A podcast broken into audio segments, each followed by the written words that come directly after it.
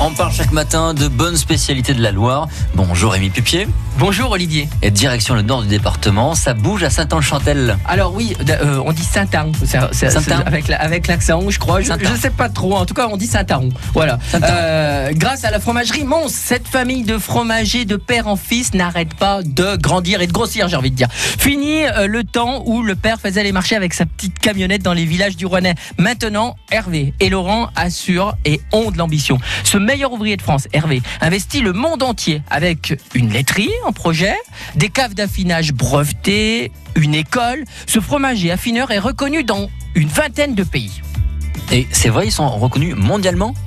Les gens viennent de loin pour rencontrer les super frangins passionnés et passionnants. Investisseurs et financiers, attention, hein. ils forment leurs visiteurs, ils leur expliquent leurs différences, la qualité de leur fromage, et hop, tout ce beau monde retourne dans leur pays et deviennent des ambassadeurs de la marque Mons du fromage Made in Loire en Auvergne-Rhône-Alpes.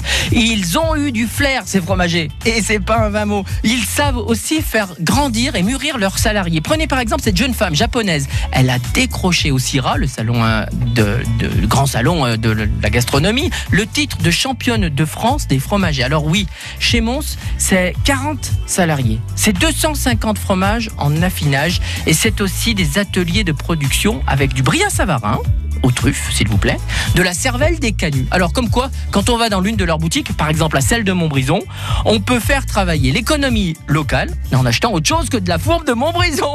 Allez, régalez-vous Merci beaucoup Rémi Pipier et on vous retrouve tous les jours sur francebleu.fr.